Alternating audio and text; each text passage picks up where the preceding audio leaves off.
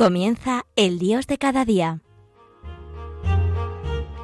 Hoy dirigido desde la Archidiócesis de Valencia por el Padre Santiago Boigues.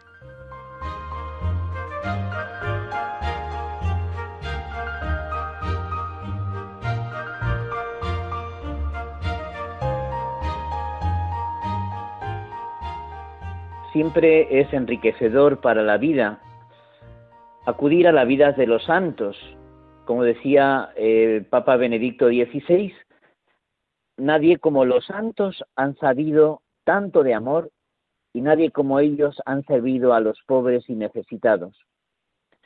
Por eso hoy quería en este programa del Dios de cada día eh, hablar de la vida de Santa Teresa de Calcuta, una santa muy querida que sigue siendo eh, reclamo, eh, luz para muchos, en esa opción por los más pobres y desfavorecidos. Eh, vamos a hacer como una pequeña introducción, después hablaremos de su vida y después nos eh, comentaremos algunos textos también que nos puedan ayudar. Dentro de las descripciones más acertadas eh, que a mi modo de entender se han presentado de Teresa de Calcuta, de Santa Teresa de Calcuta, yo me quedaría con la de Jesús de las Heras, en un artículo que escribió en el 2016 diciendo que Teresa de Calcuta era es un lápiz en las manos de Dios. Eh, muchas cosas se han dicho de esa gran mujer, una mujer que transforma el dolor en amor, una diminuta gran mujer, un ángel de misericordia, un ángel de los moribundos, si no existiera, decía la reina doña Sofía, el mundo tendría que necesidad de inventarla. Teresa es Teresa de los pobres.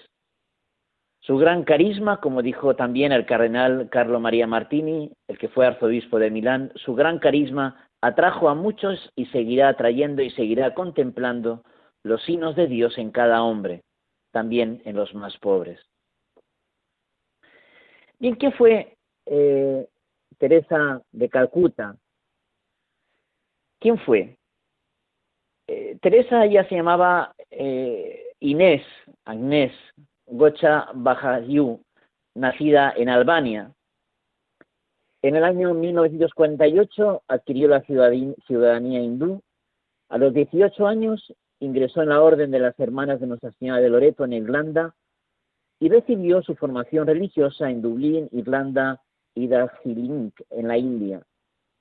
En el año 1931, la Madre Teresa toma ese nombre de Teresa en honor a Santa Teresita del Niño Jesús, canonizada en 1927. En el 1937 la Madre Teresa toma los votos religiosos y enseñó por 20 años en un colegio de su institución religiosa, llegando a ser directora en el Colegio de las Hermanas de Loreto, fundada, fundadas en el siglo XVI por María Guard. En el año 1946, precisamente el 10 de septiembre, recibe una llamada de Dios en su propia llamada.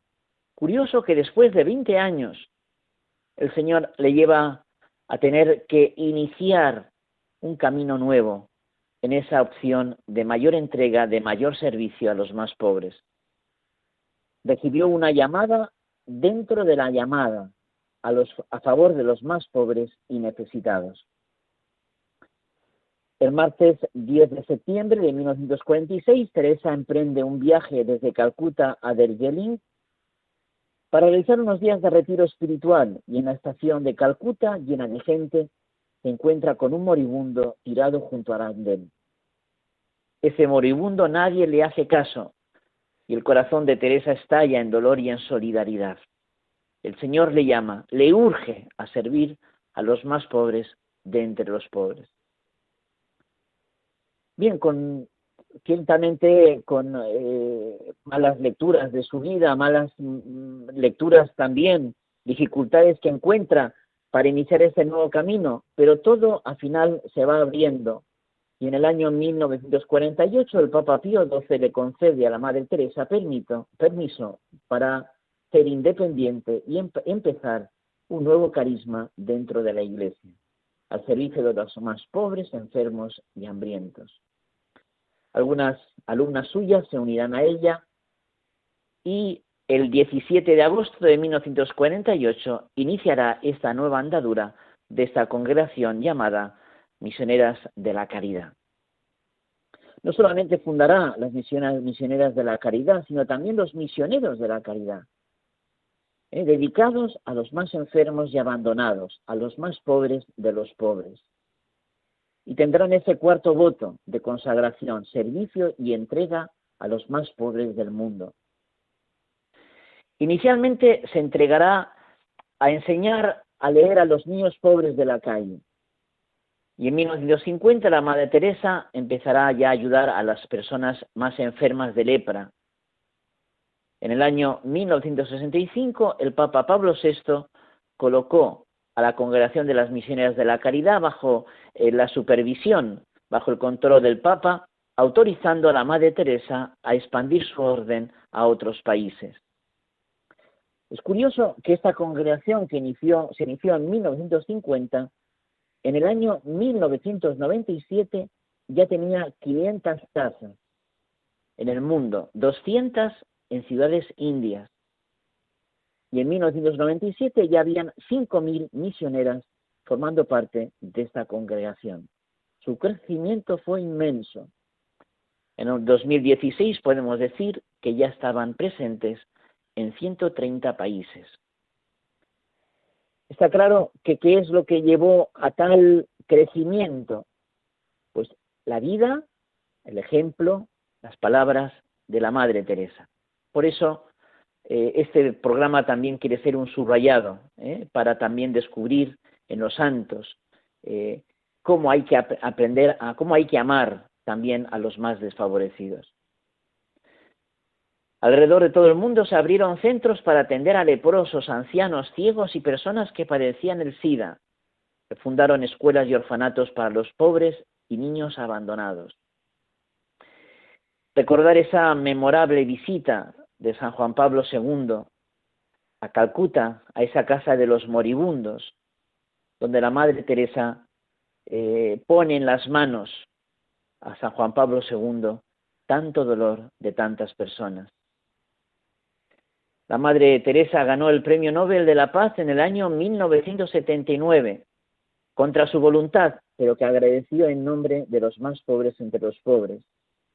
Y en esa comida que había después, eh, también para celebrar ese premio Nobel, ella pidió que se prescindiera y que el dinero que se iba a dedicar se entregara a los más desfavorecidos.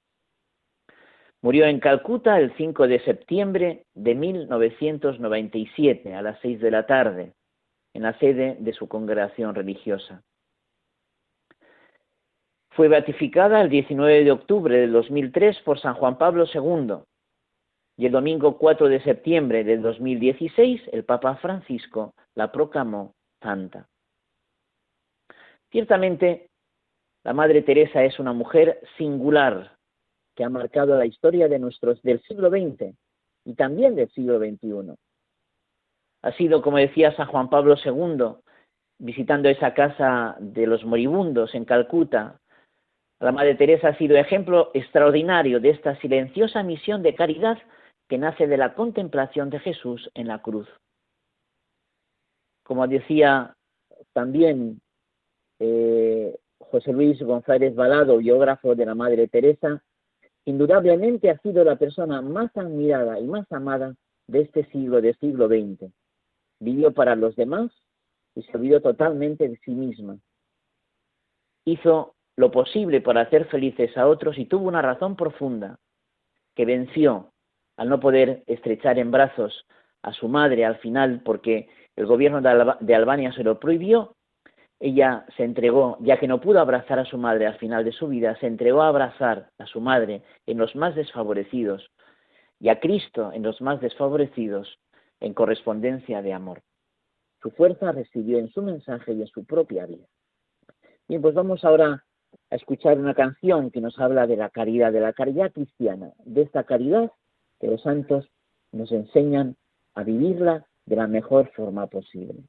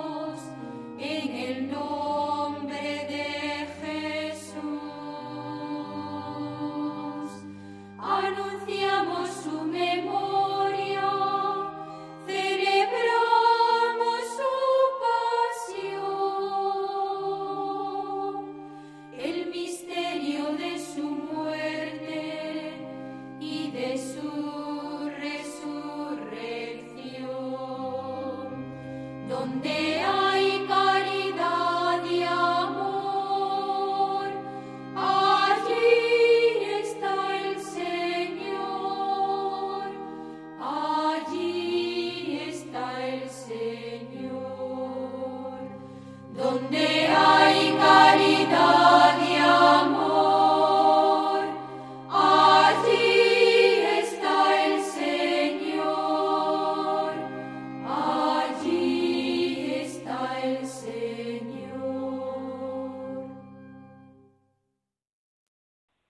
Jesús de las Heras, eh, que fue mucho tiempo director de Iglesia, eh, con motivo de la canonización de la Madre Teresa, eh, escribió un artículo que tiene muchas, mucho contenido y creo que también nos puede servir en esta segunda parte de nuestro programa. Dice Jesús de las Heras que la historia de la Madre Teresa fue la historia de un gran amor, porque el amor fue la clave de su vida. Fue el amor de Dios el que llenó toda su humanidad. Y su respuesta de amor, eh, esa entera humanidad entregada, se volcó hacia los pobres sencillos y hacia los simples. La vida, dice Jesús, la vida de Madre Teresa es la historia de un amor amasado en la escucha de la llamada y en la escucha del gemido de los pobres. Es la historia de un amor horneado en la Eucaristía y en la oración, cocido en el fuego lento de la austeridad y de la pobreza, sazonado en el seguimiento radical de Jesucristo crucificado, madurado en la resiedumbre y en la autenticidad de su servicio. Es la historia de un amor repartido como paz reciente, tierno, crujiente, saciador e inolvidable en la mesa de los pobres, de los parias, de los enfermos y de los moribundos como el pan del amor y de la esperanza. El testimonio, dice Jesús de las Heras, y el legado de Madre Teresa es la historia del amor, el amor encarnado de una mujer débil, frágil, enjuta, pobre y arrugada, pero llena del amor misericordioso de Dios. Y muchos son textos los que podíamos eh, citar de la Madre Teresa. Ella decía, eh, yo soy el lápiz de Dios, un trozo de lápiz con el cual escribe aquello que Dios quiere. Ojalá nosotros también seamos lápiz de Dios y que el Señor escriba la belleza, la hermosura de ese amor encarnado, de ese amor humanizado y divinizado. Cuando le preguntaban en su trabajo apostólico, ella remitía a otros. Yo puedo contaros cosas de mi camino, pero yo solo soy un pequeño alambre. Eh, se entiende como, como lo, dicen los santos, no puro impedimento. San Ignacio le decía así, yo más, yo quiero, pero muchas veces no lo alcanzo. Quiero ser transparencia del amor puro de Dios, pero muchas veces no lo consigo. Yo soy, solo soy un pequeño alambre. La potencia es de Dios. El motor siempre es Dios. Hablar con los, con los demás, con las hermanas y los hermanos y con la gente que colabora con ellos. Algunos no son cristianos, hablar con ellos. Sabéis lo que es cuando lo veáis, es muy hermoso. ¿Eh? Remite a otros, ¿eh? porque eh, los santos viven, son otros los que hablan de ellos. Los santos no sistematizan lo que ellos hacen, ni, ni reflexionan, sino viven. Y, es curioso, pero es así. En, en la puerta de la casa infantil de Calcuta, una de las casas de la Madre Teresa, hay una inscripción que también puede iluminarnos, que cuando uno lo lee, pues eh, aflora como el rostro de, de, Teresa de Calcuta. Las personas son irracionales, irrazonables, inconsecuentes y egoístas ámalas de todos modos. Si haces el bien de todos modos, te acusarán de tener oscuros motivos egoístas. Haz el bien de todos modos. Si tienes éxito y te ganas amigos falsos y enemigos verdaderos, lucha de todos modos. El bien que hagas hoy será olvido mañana. Haz el bien de todos modos. Es así, es un amor perseverante, es un amor que no deja de darse, es un amor que vence los corazones. Así nos enseñan los santos. No es un amor que retrocede, es un amor que permanece, es un amor que da la vida. Otra oración que se le atribuye a la Madre Teresa. Señor, cuando tenga hambre, dame a alguien que necesite comida. Cuando tenga sed, dame a alguien que precise agua. Cuando sienta frío, dame a alguien que necesite calor. Cuando sufra, Dame a alguien que necesite consuelo. Cuando mi cruz parezca pesada, déjame compartir la cruz del otro. Cuando me vea pobre, pon a mi lado a algún necesitado. Cuando no tenga tiempo, dame a alguien que precise de mis minutos. Cuando sufra humillación, dame ocasión para elogiar a alguien. Cuando esté desanimado, dame a alguien para darte nuevos ánimos. Cuando quiera que los otros me comprendan, dame a alguien que necesite de mi comprensión. Cuando sienta necesidad de que cuiden de mí, dame a alguien a quien pueda entender. Cuando piense en mí mismo, vuelve mi atención hacia otra persona. Haznos dignos, Señor, de servir a nuestros hermanos. Dales a través de nuestras manos no solo el pan de cada día, también nuestro amor misericordioso, imagen del tuyo. Pues nada, que esas reflexiones nos ayuden a no estar tan pendientes de nosotros, ¿eh? sino solo pendientes de los demás, damos sentido a nuestra vida. Que Teresa de Calcuta, Santa Teresa de Calcuta, ciertamente nos enseñe a amar y a entregarnos al servicio de los más pobres y necesitados.